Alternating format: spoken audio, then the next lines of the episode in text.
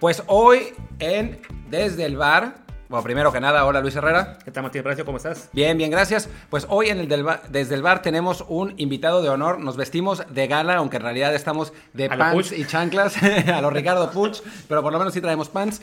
Pero nos, nos vestimos de gala porque tenemos en eh, desde el bar a nada más y nada menos que Héctor Moreno. Eh, para quien no lo conozca, que pues no sé quién es francamente, pero quien no lo conozca, seleccionado nacional mexicano que actualmente juega en Qatar, exjugador del PSV, del Español de Barcelona, del AZ Alkmaar, de La Real Sociedad. la Real Sociedad, es, varios, varios clubes. eh, Bueno, que- Pumas. Sí, oh, me, quitaste, me quitaste. Iba a decir que varios clubes de, iba a decir varios clubes de mediano nivel y Pumas, el gran, el más grande. ¿Qué tal, hermano? ¿Cómo estás, Martín? Un saludo, Luis. Bien, Estamos bien. contentos de, de acompañarlos y gracias por la invitación. Oye, una pregunta eh, que espero que no sea indiscreta. ¿Cómo estás vestido? ¿No, no, te, no te está pasando lo Ricardo Puch que estás en, en calzones y traje? La verdad que pocas, hoy porque cumplo, tengo aniversario con mi señora de casado, me, me puse un poquito, bueno, un short normal y una camiseta, pero paso todo el día en pijama. Eh, me cambian las 7 de la noche para hacer los ejercicios que me manda el club y me, que me baño y otra vez pijama, así que ese es mi, mi día a día ahora. Oye, Héctor, ¿y cómo, cómo está la cuarentena ya? Porque pues obviamente eh, está... pues, es una situación eh, particular para todos, pero en Qatar, pues de plano no nos imaginamos qué, qué es lo que están haciendo.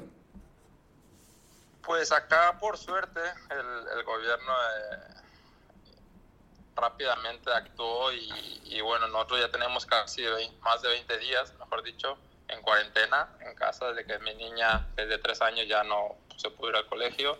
Eh, empezaron a cerrar paulatinamente las cosas, primero las escuelas, después a los dos, tres días los, los comercios y, y bueno, después fue empezaron a bloquear los, los vuelos de, de, de los focos de infección, que en la primera parte fue la parte de Corea del Sur, China y eso, luego Italia, España, y hasta que llegaron un momento en que decidieron cerrar todo el aeropuerto y ahorita está cerrado. Solamente puede entrar gente que son catarís o, residentes de acá, pero inmediatamente van a cuarentena. O sea, están, la, la situación se ve tranquila, no tenemos un, un toque de queda, digamos, como tristemente está pasando en, en, en, en otros países, pero sí te recomiendan obviamente evitar eh, aglomeraciones, la distancia social es súper importante, este tipo de cosas.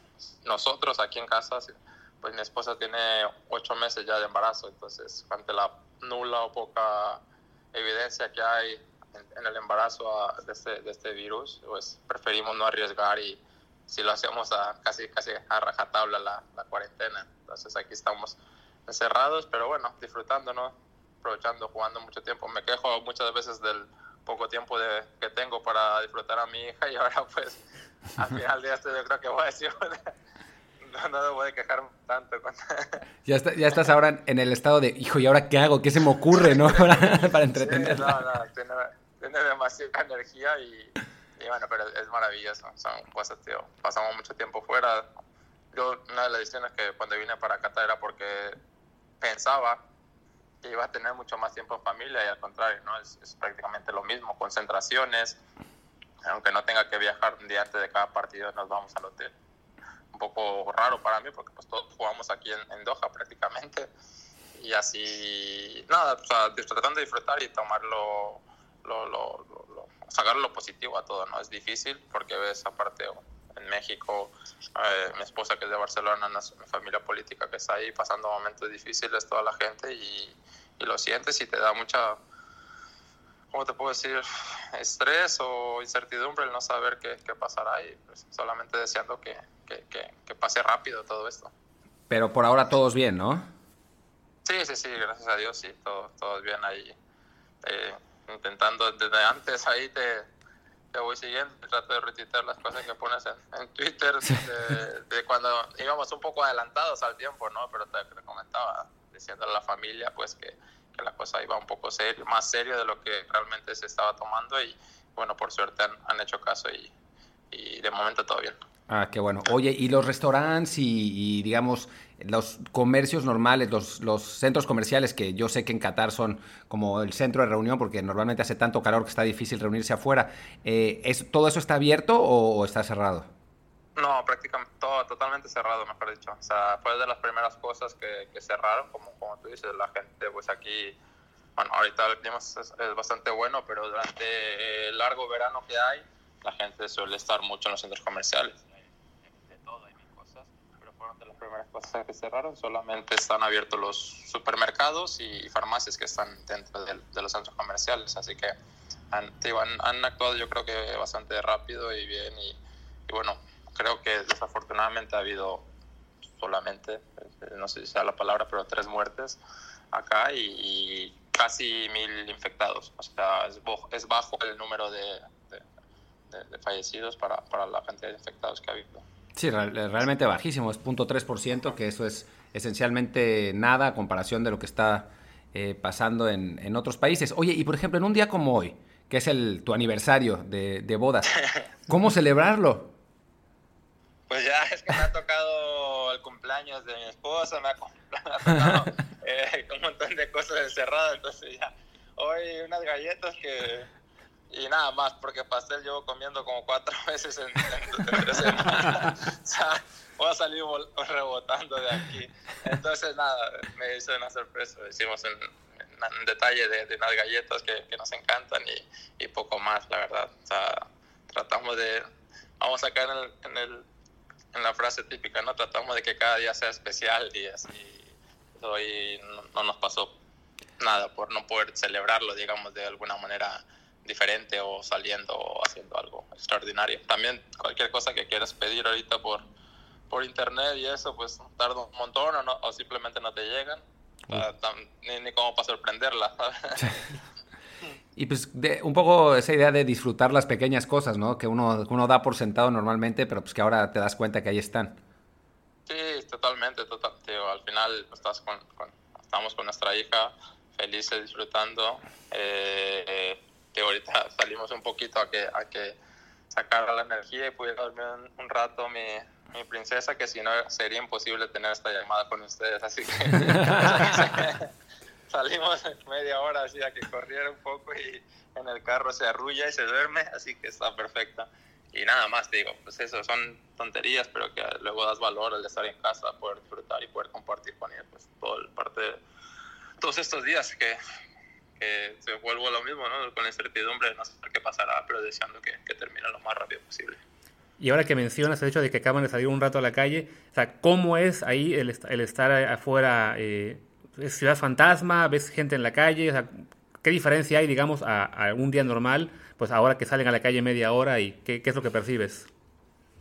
Mm, pues nosotros eh, estamos viviendo a, a, gente que conozco, la que nos, la Perla se llama la, la zona donde estamos, que es muy tranquilo normalmente. Obviamente hay mucho menos movimiento de lo habitual, hay movimiento, hay vida, hay gente, pero ves a toda la gente. Hay mucha gente, lo, lo, que te encuentras por la calle es gente que está haciendo ejercicio.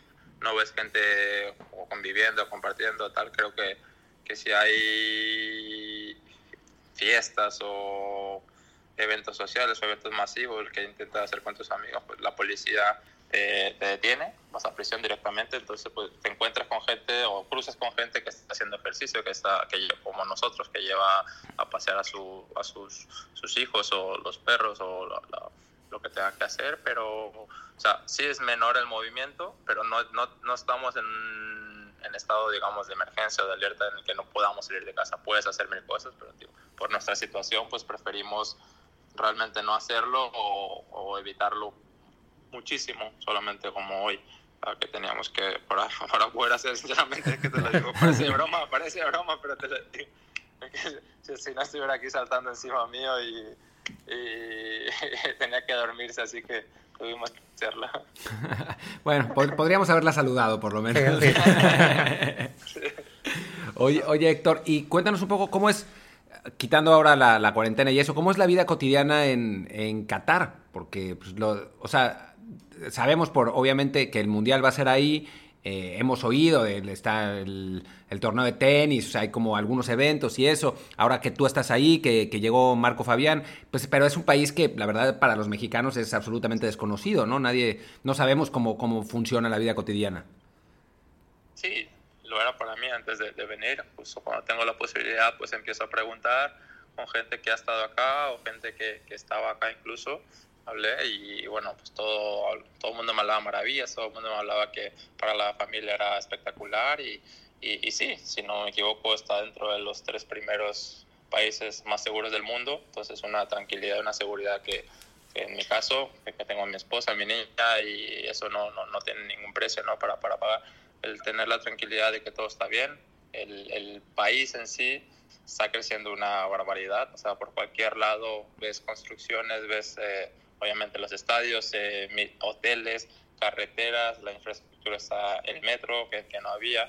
Eh, están haciendo mil cosas para que, que, todo quede de buena manera, ¿no? Para el Mundial.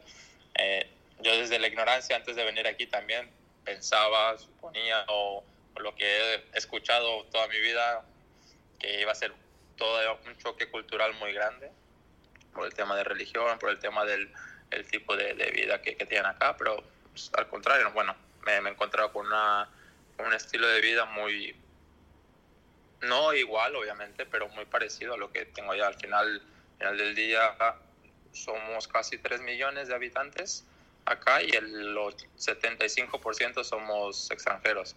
O sea, es poca la, la, la, la comunidad o la, la, gente catarí que hay en, en, su propio país, así que bueno, la vida se hace tranquila, amena y, y, bueno, tienes cualquier cantidad de servicios que, que no sé, los, los, hablabas de los centros comerciales. Entras en centro comercial de aquí, es, parece un centro comercial de Estados Unidos, con las mismas tiendas, los mismos, los mismo tipo de cosas, los mismos restaurantes. Entonces, pues no, prácticamente no sientes que estás en, en, en, un país tan alejado o en un país del, del Medio Oriente en eso. Después en verano sí, sí que se siente. Pero pues no tan, no, tan, no tan distinto a Culiacán, ¿no? Wow, salí, hace, salí hace mucho tiempo que ya ni me acordaba, así que... Y, y, bueno, y aparte, bueno, estás tú, ahora también está Marco, Fabián. Eh, ¿Hay sí. más mexicanos en Qatar, ya sea, bueno, evidentemente no deportistas, pero ¿hay comunidad mexicana ahí o son básicamente ustedes dos y, y nada más? No, hay, hay comunidad. Hay, me ha tocado encontrarme de un par de, restaurantes mexicanos donde la gente, no toda la gente, pero gente que trabaja son, son paisanos. Eh, en los colegios, bueno, en el colegio de, mi niña, y hay gente mexicana también que te vas encontrando casualmente por la calle uno que otro también me ha tocado encontrar. Creo que no es muy grande la comunidad, pero, pero sí que sí que hay gente que está, está, por acá disfrutando e intentando ganarse la vida. Yo creo que es un, es un lindo país, que te puedo decir, estoy acá, estoy disfrutando, estoy feliz. Yo creo que es un lindo país para, para tener una experiencia diferente. El, el idioma no es ningún problema, todo el mundo habla inglés, eh, entonces cualquier persona que, que, tenga el mínimo conocimiento del inglés puede vivir tranquilamente, todos los señalamientos, todo el súper, todo, todo es en, en, árabe e inglés, así que no hay, no hay esa barrera que te pueda que, o que te complique más las cosas. ¿Y es carísimo o, o no, muy, no es muy diferente a Europa? No, sí es caro, sí, sí es bastante caro. Al final, en el súper es impresionante que vas y te encuentras absolutamente de todo. O sea, te encuentras fruta que, no sé, guayabas, que yo tenía desde que salí de México, de Culiacán, que no veía una guayaba y te vienes y te la encuentras aquí, o no sé, cosas eh, raras, pero como todo lo importa, entonces encuentran cosas de cualquier parte del mundo y, y, y, puedes tener las cosas que necesites para chiles, que luego ahora es mucho más fácil, pero cuando recién llegó a Europa pues era súper complicado, cualquier tipo de chiles, cualquier cantidad de, de, de cosas, pero sí sale más caro el súper, este, el súper y la vivienda y, y todo, yo creo que sí sí, más caro que Europa. Supongo igual que, digo, más allá del, del futbolista y eso, los sueldos para, la, para, las personas comunes y corrientes también son mucho más altos que, que, en Europa y por supuesto que en México, ¿no? Sí, yo creo que sí. Yo, hablando de, desde la ignorancia de, de, los otros puestos de trabajo, pero pues la mayoría, te, te comentaba, ¿no? La mayoría de la gente, o muchísima gente que está por acá, pues es extranjera, están, han invertido muchísimo en, en, en en medicina, entonces pues hay muchísimo doctor eh, que es extranjero y seguramente pues ganarán, ganarán también bastante bien. En la zona donde estamos viviendo acá es donde vive todo este tipo de, gente expatriada que, que, vienen a trabajar y supongo que a, obtener un, un, mayor beneficio de lo que tenían en su, su país natal o donde estaban trabajando antes. Oye, a nivel fútbol, eh, ¿qué te encontraste? Porque, bueno, también desde la ignorancia del fútbol mexicano, uno piensa que el nivel de la Liga Qatarí va a ser mucho más bajo que, que bueno, que se puede jugar en Europa o, en México. Pero, bueno, pues tienen gente como Xavi eh, dirigiendo ahí. El, el Al-Sad, creo, fue, le, puso un susto importante al Monterrey en el, Mundial de Clubes. Eh, ¿qué, te, ¿qué, te, tocó encontrarte cuando, cuando llegaste a Qatar? lo mismo. Te, te soy sincero, cuando yo vengo a Qatar, pues obviamente...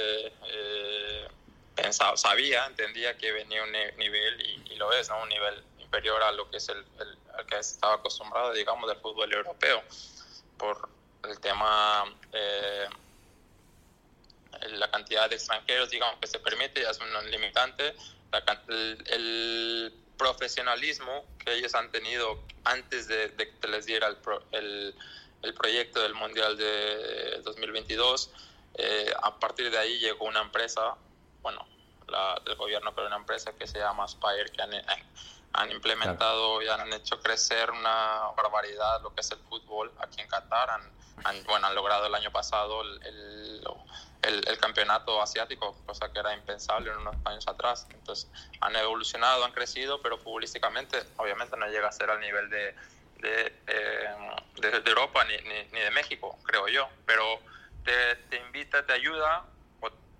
te, ¿cómo te puedo decir la palabra? ¿Motiva? Te, motiva, sí, te, tienes que estar muchísimo más concentrado, tienes que estar muchísimo más metido durante todo un partido porque, o sea, va en relación al nivel que tienes pues, de tus compañeros en Europa al nivel que tienes con tus compañeros, sin, sin menospreciar a nadie, ¿no? Sin hablar mal, sino, ¿sabes? Entonces lo que tienes alrededor te, genera, el, el rival de enfrente también lo tiene los, la, fuera de Al-Sad, que es el equipo más potente de acá, junto con Duhail, los demás equipos estamos mucho más parejos.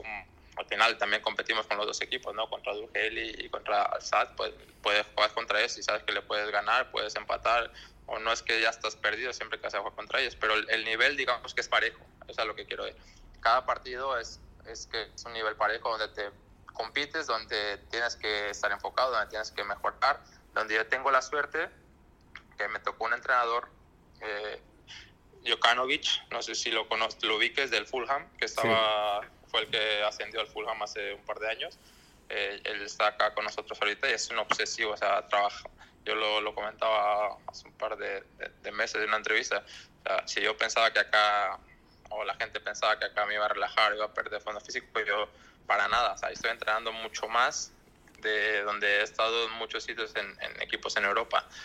es un entrenamiento muy fuerte donde al final no sé sea su cultura, sea la manera de entender del, el fútbol, pero trabajos físicos súper intensos, entonces me siento bien, me siento cómodo en el aspecto de que mi, mi, experiencia aquí va a ser positiva en todos los sentidos y, al final sigo teniendo la, la, la cabeza de, a poder aportar y seguir aportando en selección lo, lo, que se me permita y entonces eso me ayuda a mí para que yo tenía yo venía con la intención de ok voy a llevar un entrenador personal voy a tener eh, eh, gente que me ayude para mantenerme al 100% físicamente pero realmente no lo necesito porque he encontrado un grupo de, de trabajo excepcional donde nos, me, exigen nos exigen muchísimo y donde creo que me mantengo en el nivel que, que, que puedo estar justo ahora que mencionabas la selección nacional ¿Cómo fue regresar a selección en los últimos, últimos partidos, eh, ya jugando en Qatar? O sea, ¿percibiste que tenías alguna, o sea, que el nivel para ti se,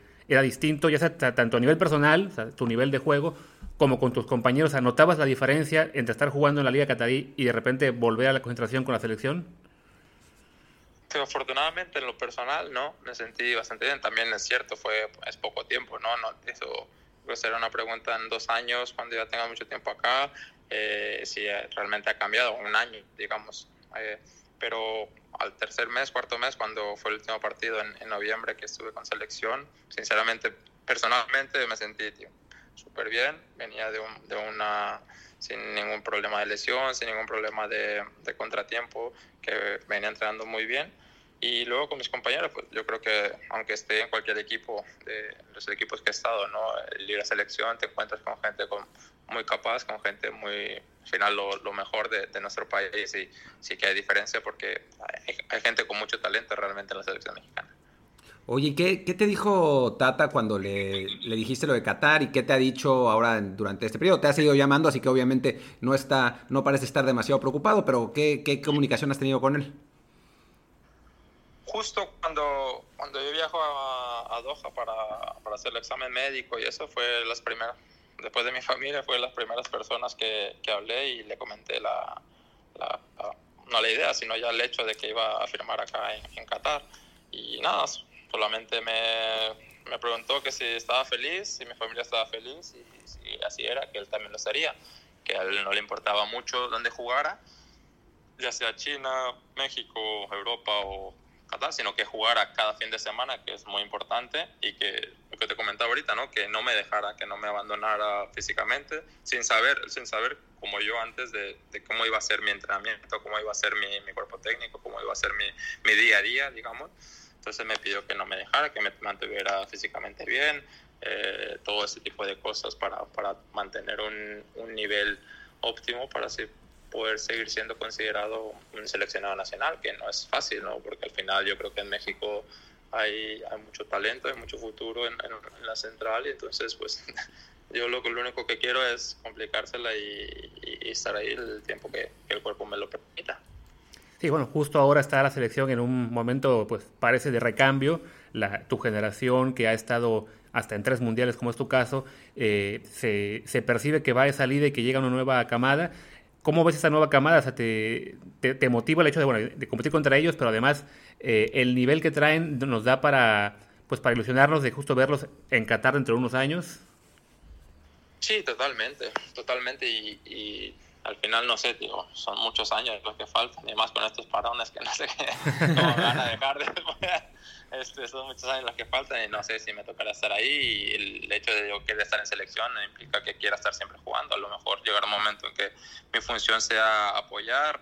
Eh, las cagadas que yo he cometido, pues transmitírselas para que ellos no las, no las cometan. Este, son, para, para, pueden ser tonterías, pero yo creo que puede ser benéfico para, para algunos de mis compañeros y, nada más, pero yo creo que hay mucho talento, yo creo que hay gente en mi posición, eh, gente que viene empujando, viene empujando fuerte y, me encantaría que pudieran, que pudieran resaltar. Obviamente, peor sería que yo se lo hiciera fácil, ¿no? Al contrario, lo complicaré lo más que pueda porque así seguramente tanto él como yo, ellos como yo, pues elevaremos el nivel y será mejor para, para Tata y para la selección. Mencionabas que Tata te, te, comentó que bueno que entre lo importante es que mantengas el, el, buen nivel físico y que estés jugando siempre cada semana. Estamos ahora mismo en un momento en el que los mexicanos en Europa no todos están teniendo la actividad suficiente, bueno, más allá de, del parón evidentemente, pero bueno, que ha habido jugadores como, como Laínez, como, como Edson, como Shoki, que no han tenido mucha actividad en ocasiones. ¿Qué sientes que, o sea, bueno, ¿qué, ¿qué, es peor para el jugador mexicano en algún momento o qué es mejor? ¿Estar en Europa aunque se juegue poco o mejor estar en una liga pues de un nivel un poquito menor, como sería la Liga MX o, o ya el caso de que se vayan a, a, MLS, a Qatar en tu caso. O sea, ¿qué, puede ser más productivo? ¿Estar en, en, en, Europa aunque se juegue poco o simplemente el hecho de estar en, actividad constante? Yo creo que es una pregunta muy específica para cada uno, cada etapa de cada jugador y edad y, y momentos que, que, cada uno esté viviendo. ¿no? Yo creo que cualquier sitio del mundo este, es es bueno para, para crecer, para mejorar, para evolucionar. Obviamente, estando en Europa es mucho más fácil por el hecho de la competencia que tienes alrededor y enfrente cuando tienes partidos, de que o sea, es más elevado. Entonces, cuando tú, bueno, en mi caso, yo he decidido venir acá, entonces sí, es verdad que tengo que procurar muchísimo más, es mucho más, depende de ti, el trabajo que puedes realizar, porque puede ser fácil que te dejes, que te relajes, que, que no, no, tengo la, la, presión mediática, no tengo los, la gente en México ni me va a ver, lo, o me da exactamente lo mismo lo que pase, entonces ese tipo de cosas sí que te afectan o, o podrían afectar en, en, dado caso de tomar una decisión, pero yo creo que se hace una pregunta muy específica para cada uno de ellos y lo único que sin dar consejos, porque no soy nadie, no me considero nadie para aconsejar, pero que mientras más, más complicado sea, seguramente el, será más bonito cuando lo puedan lograr, ¿no? Porque tienen talento. Los tres que mencionaste tienen talento de sobra para jugar en, en los clubes que están y, y en otros clubes de, de, de, mayor envergadura, incluso de, en el mundo.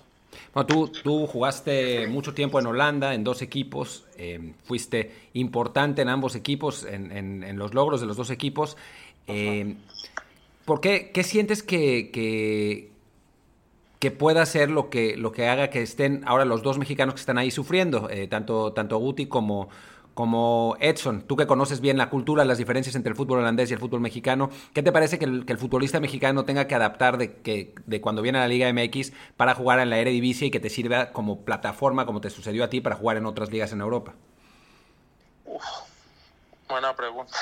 este, buena pregunta, más sin estar ahí es difícil. Eh. No, yo creo algo fundamental es el, hablando un poco de lo que le sucedió, una excusa que lo he hecho que no ha sido una excusa, ¿no? El tema personal, mientras tú mejor estés en tu vida personal será más fácil, ¿no? A Edson le pasó, creo, algo con su familia, claro, que no sí. podía viajar y no podía, o sea, al final del día no, no, no estás al 100%, no, lo más que tú quieras, es, no, no, logras canalizar, no logras controlar el tipo de emociones. También está en un club súper importante, uh, menospreciamos yo creo mucha gente, yo no, me ha tocado enfrentarlo muchas veces, eh, mucha gente menosprecia el Ajax por estar en una liga en la que está, porque al final es una liga formadora, una liga que no, permite, no crece a nivel de la liga española, la liga eh, inglesa, porque al final cada jugador que empieza a sobresalir, pues llega un, un, un, equipo grande de estas ligas y se lo lleva, tal cual. O sea, pagan 40 millones, 50 millones, 60 millones por ese tipo de jugadores, entonces la liga Eredivisie se sigue manteniendo como una liga formadora pero Ajax es un equipo muy, muy importante a nivel mundial.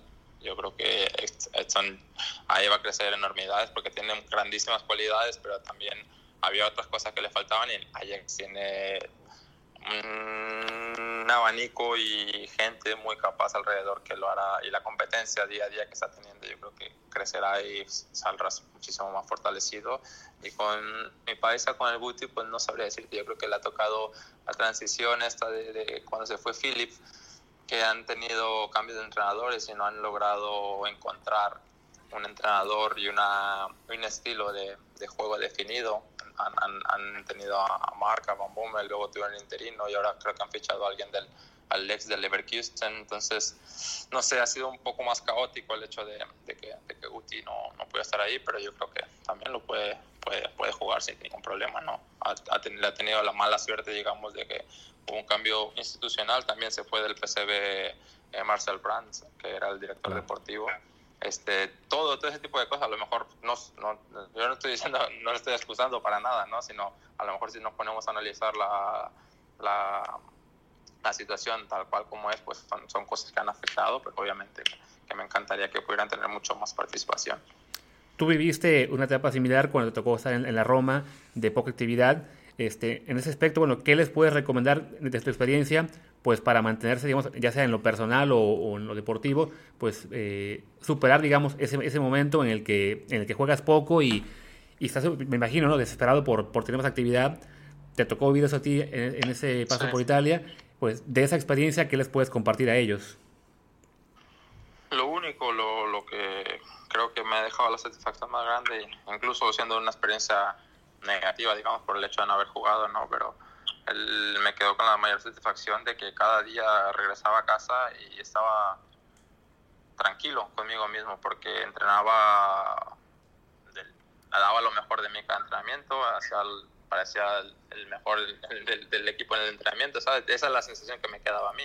O sea, no, no estaba quejándome, no estaba echando culpas de que este no me quieren, este racista o este tal. Simplemente tomaba la decisión que tomaba ese entrenador en su momento, como ha sido en otros momentos otro, y, y, ya está. O sea, no, yo creo que lo único que te puede quedar es la satisfacción o la conciencia tranquila de que tú lo has dado todo y que has hecho lo que te tocaba en cada momento, incluso más, y al final del día pues son decisiones. Yo creo que ningún entrenador del mundo pone una alineación queriendo perder un partido pone los que pone porque cree que con eso es lo, lo va a ganar el partido, tiene mayor posibilidad de ganar el partido, nada más. Yo creo que eso sería lo único, trabajar y, y trabajar y callarse, nada más es lo que y ya está, que las decisiones las tome el, el, que las tiene que tomar y estar tranquilo con, contigo mismo. Oye, hablando de la Roma, eh, hace unas, un par de meses, y en una, en una entrevista dijiste que en la Roma, cuando llegaste a la Roma, habías aprendido a defender, si no... eh, si no se, la toma, se, la toman muy... Hay cosas que se toman muy explícitas. sí, exacto, exacto. Sí, por eso, por eso te quería preguntar, eh, un poco, o sea, un poco, para que elaboraras un poco más sobre, sobre esta, sobre esta respuesta, porque obviamente pues fuiste dirigido nada más y nada menos que por Luis Fanjal y por, por Pochettino, ¿no? Entonces sí... Sí, pues, me, eh, me escuchara Pochettino decir eso y me, que volvemos a eso. Pero hay que empezar, sí, entiendo lo que, lo que me quiero preguntar y el, del contexto, que era una entrevista más de relajo, más de cotorreo, más con, con, conmigo, con el buen Franco. Y, y sí, dije ese comentario, pero dando alusión a que en Italia pues se enfocan muchísimo en, en, en, enseñarte a defender o cosas que yo muchísima gente se ha preocupado por mí porque parece que hablé mal de toda la gente por la que pasé en mi carrera que gracias a Dios he tenido he sido súper afortunado con Panga, con Kuman, con el Vasco Aguirre Koeman, claro. es bueno que no ve estos programas porque si no me, me entonces no, solamente quería dar a entender que en Italia pues de los países donde he estado hay cosas que, que, no había, que no había visto, no que no supiera defender, no que nunca nadie en la vida me había dicho, sino solamente que había cosas que, aprendí nuevas siendo y dando a entender que yo tenía 28 años, 29 años, no recuerdo bien, que da igual la edad que tengas, sino siempre tendrás la oportunidad de aprender y de crecer y que va a haber cosas nuevas, incluso aquí en Qatar estaba aprendiendo cosas, ¿sabes? No, que no, no, por, no, no por decir, no, es que cuando vi que sacaban eso de, no de contexto, sino a lo mejor se, se, se, se lo expliqué mal, y dije, bueno, como lo vea alguien de estos, de los entrenadores que he tenido, me va a colgar de... no mames. Sí, solamente trataba de dar a entender que, puedes seguir creciendo, da igual la, la que tengas y llega a un país donde le dan muchísimo enfoque a eso y que me ayudó muchísimo para yo seguir creciendo y madurando en el aspecto defensivo. Oye, hablando de, de diferencias y eso, eh, bueno, te tocó, te han tocado varios procesos de la, de la selección, pero pues obviamente eh, los más recientes son el de Osorio, del que pues, hablamos mucho en general todos, y ahora, ahora el del Tata. ¿Qué diferencias te, te ha tocado percibir entre, entre los dos? Digo, tanto en el trato personal como en, el, en la parte de entrenamientos, como en el estilo de juego eh, que, que, se puede ver en la cancha? Yo creo que más que diferencias hay similitudes, en el, principalmente en el hecho de apoyar a los jóvenes. Desafortunadamente en México no tenemos esa, esa posibilidad o por parte de los clubes. He visto al Tata que la última concentración llevó a, a Tiva, y a, hablando siempre de mi posición, y a, y a, Johan Vázquez, que en ese momento ni jugaba, no, no, estaba jugando en, en, Rayados. O sea, son gente que intentan y están trabajando para el beneficio obviamente propio, pero también beneficio de la selección en cuanto a dar posibilidad o a darle experiencia a estos, a estos chicos jóvenes. Yo creo que diferencia, pues el trato, Tata es mucho más tranquilo, mucho más sereno, mucho más no, no, se involucra tanto con lo que es el grupo, con el profesor. ¿no? El profesor era una persona mucho más abierta hacia, hacia el grupo, pero no quita que los dos sean súper respetuosos, súper profesionales y, que busquen lo mismo. Eh, y futbolísticamente, yo creo que la similitud también es que los dos buscan eh, ser ofensivos, ser, jugar un fútbol vistoso, si se lo puede llamar así, con, con, con lucidez desde la desde tratar intentando salir jugando desde atrás con mucha variedad de movimientos, pero también yo creo, no sé, a lo mejor y, y el, profe así lo, lo, asimilaba o lo buscaba, ¿no? Pero yo creo que le pone mucho más énfasis, o más énfasis la gente de, de, de, de Tata, de, de, Martino, el hecho de también el, el no conceder oportunidades y obviamente goles en nuestra portería, que para mí como defensa pues eso también me, me gusta mucho, ¿no? Porque al final cuando te, te, te meten cuando recibe el gol, pues como una puñalada cada vez. Lo, lo, sufro mucho cada, cada gol que recibes y imagínate la, cuando recibes muchos. Oye, y bueno, pensando ya eh, en retrospectiva, ya con, con un año, y, bueno, sí, año y medio, digamos, de, de distancia, eh, ¿qué sientes que, le haya faltado a México en, en, Rusia? Ahora ya, pues que, ya la calentura se haya quitado, más bien, o si lamentas algo de lo que pasó, o, o cómo, cómo es tu análisis de, de ese mundial duro. La verdad que terminé el mundial con, una gran decepción con, por todo, ¿no? Por todo lo que englobó a, a, lo que fue la selección antes, durante, después, que, incluso pues se, cortó otro proceso, para bien o para mal, pues estuvimos con el profe y se, terminó yendo después de, del mundial, como suele pasar con cada entrenador que pasa. Y, y, y nada, yo creo que yo tenía, estaba convencido en mi cabeza de que todos llegamos a una madurez personal que es fundamental para, para estar en tu mejor nivel, que futbolísticamente estábamos en, en sitios donde y habíamos pasado experiencias negativas que nos habían fortalecido para, para poder elevar y, llegar y, trascender durante la Copa del Mundo y desafortunadamente no, lo logramos. Yo creo que eh, tuvimos la posibilidad, dimos la gran campanada contra Alemania y después contra Corea, pues un partido donde costó, pero fuimos, fuimos superiores y, bueno, yo creo que el partido de Suecia, pues como todo el mundo lo sabrá, fue lo que nos, nos marcó y nos, nos, llevó por el camino más complicado, que es enfrentarte a Brasil en una Copa del Mundo. Yo creo que eso ya, sin verte derrotado antes del partido, pero obviamente es complicado saber qué vas a enfrentar. Cuando tú tenías la posibilidad de, de evitarlo, si hacías un mejor partido o incluso solamente si empatabas contra Suecia.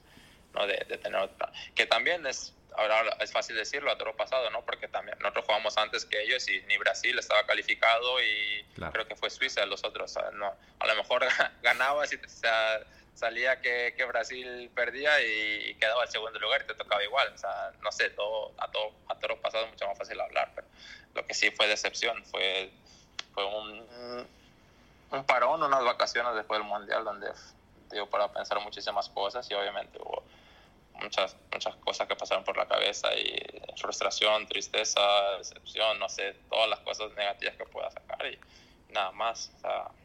Olvidarlo porque al final pasa y la vida sigue y el fútbol sigue y tenía que enfocarme a, la siguiente temporada con mi equipo y, ya. y bueno, hubo cambio de entrenador, llegó, bueno, tardó seis meses en llegar Tata, donde tampoco estuve considerado en esos seis meses y, y bueno, desde que llegó Tata pues igual la intención mía es eso, estar en selección, apoyar, jugar obviamente lo más que pueda, que es mi... no, no me gusta, no, no, no soy gente que, le gusta, yo creo que a nadie, ¿no? Estar en el banquillo o no ser considerado para los partidos, pero si, si en un momento mi, mi, función dentro de la selección es otra, pues obviamente asumirla con, con muchísima humildad. Oye, ya eh, para cerrar el tema mundial 2018, porque ahora justo están pasando los partidos, entonces todo, todo el mundo lo tiene, lo, tiene muy frescos. No te autoflageles. Solo para cerrar. Ese partido con, con Suecia, eh, digo, más allá de la, de la frustración, ¿qué, ¿qué, sientes que pasó dentro de la cancha? ¿Cómo, cómo lo sentiste? Porque todavía, o sea, íbamos 0-0 hasta el medio tiempo y después, pues ya en el, en el, segundo tiempo, pues sí caen los goles y, y se termina por perder. ¿Tú cómo, pues, cómo lo sentías? Yo me acuerdo, digo, no, obviamente yo hablo desde mi perspectiva absolutamente como aficionado slash periodista. Yo iba en el, en el autobús con ustedes después del partido contra Corea y estábamos, estábamos siguiendo el, el, minuto a minuto de Alemania-Suecia. Y pues con el, con el resultado que era, calificaba, calificábamos, ¿no? Y bueno, cae ese, ese gol de Cross en el último minuto y desde ese momento a mí me entró un presentimiento horrible. Supongo que no era lo mismo para ustedes, ¿no? Pero, pero sí yo dije, uy, se va, a poner, se va a poner complicado el partido contra los suecos. Y pues al final no fue. Sí, bueno, como, como cuenta, yo creo que hubiera sido ideal ya llegar calificado al, al, partido, este, sin, eh, obviamente, por, por mil cosas, ¿no? Donde yo creo que seguramente hubiera habido eh, las famosas rotaciones. eh, este, o no sé, no sé, digo, es fácil, es mucho más fácil de hablarlo cuando ya pasó, pero sé yo, dentro de la cancha, como tú comentas, la primera parte 0-0, sin ningún. El partido que, sabíamos. Ellos esperando, ellos siendo fuertes en, en pelota parada, donde un par de, de acercamientos y, y, nada más a las contras, que tenían jugadores de calidad, jugadores que, que podían eh, si nosotros no estábamos atentos o no estábamos o pasar a lo que la jugada, si no mal recuerdo, es que no me gusta ver, no, no, no, he visto el partido, pero si no mal recuerdo. No lo veas, ¿eh? No, no lo veas. Mejor de memoria, está bien. Tengo, tengo, memoria, la jugada, o sea, son dos, las primeros dos goles, o los dos goles, fuera el, el, tercero fue el saque de banda, ¿verdad? Sí. Ok, los primeros dos goles fueron dos pérdidas nuestras en, en, la salida de balón, donde estás expuesto, estás abierto, de, pues le, le, das de comer a, y justamente lo que ellos buscaban y lo que ellos querían. Entonces, ante eso, pues es poco lo que se puede hacer cuando errores individuales no se cuestan tanto. En, y, y, bueno, eh, un rival complicado, un rival que al final había dejado fuera Italia, llegaron con mucho, mucha motivación a, a, lo que fue el Mundial y, nada más. Tristemente, pues nos tocó perder un partido yo creo que con el empate era suficiente y nada, después el ánimo obviamente de todos, como tú como aficionado pues lo vives y los futbolistas también. Uh, desilusión, es pesimismo, pero sabíamos que teníamos una linda oportunidad para escribir una, un, un, buen, un buen cuento de que México pasó al quinto partido y todo ese tipo de cosas, pues no, yo creo que no había nada mejor que enfrentar a Brasil y, vencerlos. Entonces tratas de, motivarte de tal manera y desafortunadamente no nos alcanzó. Yo creo que el equipo compitió bastante bien durante la primera parte, pero después eh, eh, Brasil encontró la, la, la, posibilidad de, hacernos daño por, por diferentes sectores y, no lo pudimos contrarrestar nada más. Lo sufrí muchísimo más todavía porque también estuve en, en las gradas de ese partido. ¿También estuviste en qué? En las gradas. Ah, en las gradas. Sí. sí, sí, es cierto. Además, es lo que te iba a decir, ¿no? Contra Brasil muchísimas ausencias, ¿no? Ya al final el equipo, más o menos, sobre todo en defensa, eh, Osorio más o menos armó con lo que, con lo que le quedaba.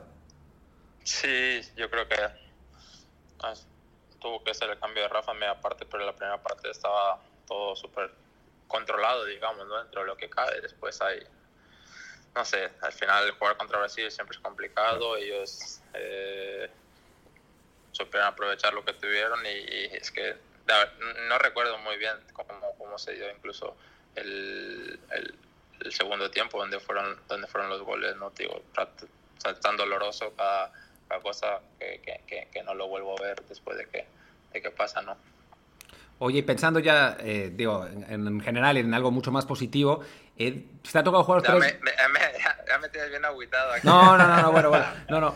Eh, te, te, ha, te, ha, tocado jugar tres mundiales. ¿Cuál, ¿Cuál, es el que más has disfrutado tú? O sea, más allá de resultados, más allá de, de todo, ¿cuál, ¿cuál fue el que te la pasaste mejor? Mm, el que nunca se me va a olvidar o el partido que recordaré para siempre será el mi debut mundialista, que fue como titular contra Francia en Sudáfrica. Eh, eso lo tengo en mi mente, el, día, el momento que estamos cantando el himno nacional y es una, una cosa in, indescriptible lo que, lo que pasó por mi cabeza en ese momento.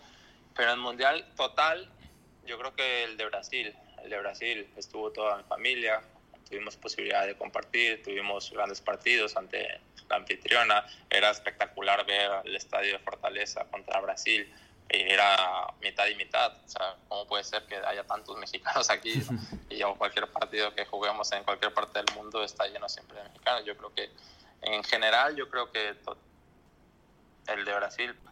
Eh, pues sí, sí, sí. Y no vamos a hablar del partido contra Holanda porque nadie, nadie lo quiere recordar. Ya está. Se acabó. Ese partido nunca pasó. no pasa nada. Son, por algo pasan las cosas y me dolió muchísimo en el momento por todo lo que me llevó, y, pero al final solo, solo yo sé por qué pasan las cosas y ya está. Al final me tocó seguir viviendo en Barcelona y, y, le ha pasado bastante bien a mi esposa.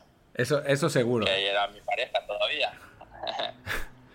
pues sí, eso, ¿no? A veces las, las, los infortunios vienen, vienen acompañados de, de, cosas positivas que uno no sabe en el momento que pasan, ¿no? Exactamente, sí, sí, sí. Tenía que pasar en ese momento, ya por cada uno lo que usted creer, pero yo creo que, digo, y al final del día para mí fue lo que más, te decía que fue el que más disfruté porque me sentía yo en plenitud, tanto física, personal, eh, mente, todo estaba fluyendo de manera espectacular y, y, nada más. Ya sí que ya lo... Pero no, no, me, no, no, no, no me agüita más pensar en los otros partidos que, hemos, que, que perdimos que, que, en la fractura, te lo Oye, y una, esta, esta es una pregunta medio, medio random, pero ¿en Qatar no te has encontrado al loco de Bora? Sí, claro. No, espectacular. Está desde lo, lo, eh, bueno, nos fue a visitar, mejor dicho, allá al club, como a las dos semanas de que yo llegué acá y bueno, espectacular persona, siempre poniéndose a, a las órdenes de lo que necesite, el tipo, el profe conoce a todo el mundo acá, Qatar, lo que, cualquier cosa que se ofrezca, pues siempre estás pendiente, hemos compartido un par de cafés ahí y bueno, es una enciclopedia viviente, tiene no sé cómo de repente empezaba a contarme de sus cuando él dirigía a Pumas en la no sé qué temporada que él sacó en un partido a este, pero que luego metió al otro que metió gol y que no sé, yo creo que me miente porque yo no me acuerdo, yo no lo he visto, pero yo le iba, yo me lo creo. Sí, además con, con ese estilo, ¿no? Y entonces yo saqué puta madre y le dije que no sé qué. Sí, sí, sí. Gran, gran personaje. Digo, pa- para los que no sepan, Bola Milutinovic, ex entrenador de la selección mexicana y de Pumas, eh, está desde hace rato ya, desde creo que 10 años, trabajando en Qatar con Aspire, con la academia que, pues que, que pusieron ellos eh, para, para producir jugadores. eh, y bueno, es un, es un personaje divertidísimo, siempre... Es, Ajá. es, creo, ah, consejero para lo del mundial o algo así, una, una, algo así está. Eh, Así es, mano. Oye, pues creo que si Luis no tiene nada más que preguntar, Creo que Ya estamos. una entrevista bastante amplia. Yo creo que ya Listo.